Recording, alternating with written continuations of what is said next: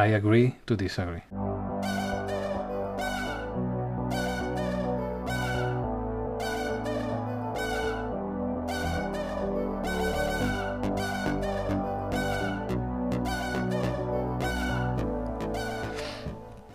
La, la nomenclatura de millennial se supone que es una persona que cumplió los 18 años cuando entramos en el nuevo milenio. De hecho, yo no soy millennial. Por esas. Anyways.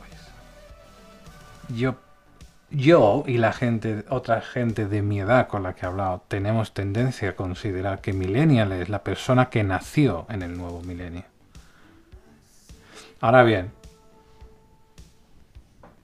yo estoy de acuerdo en que me llamen millennial, siempre y cuando ellos accedan a llamarse generación Harry Potter o generación Snowflake. Les doy a elegir una de las dos.